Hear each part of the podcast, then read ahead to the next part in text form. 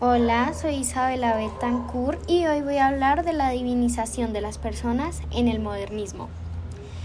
En el modernismo, las personas se preocupaban mucho por lo estético y por cómo se veían ellos y todo lo que los rodeaba.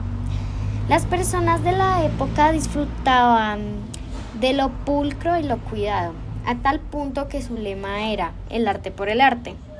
Es decir, para ellos no era necesario que tuviera algún significado, porque lo único que les importaba era lo estético. Ellos se preocupaban demasiado por el lenguaje y eran muy refinados y respetuosos. Las personas vivían muy alejadas de la realidad porque solo tenían cabeza para pensar en belleza y porque el mundo real no les gustaba, ya que era muy industrializado. Tenían una actitud muy pesimista ya que tenían un vacío interno porque siempre vivían pensando en su apariencia y que debieron hacer en otra época.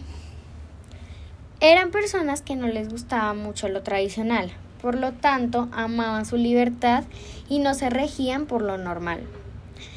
Comparando esto con nuestra época actual, no estamos muy alejados de esa realidad, ya que siempre queremos presumir todo lo que tenemos e incluso en algunos casos lo que no tenemos, llegando a extremos muy triviales.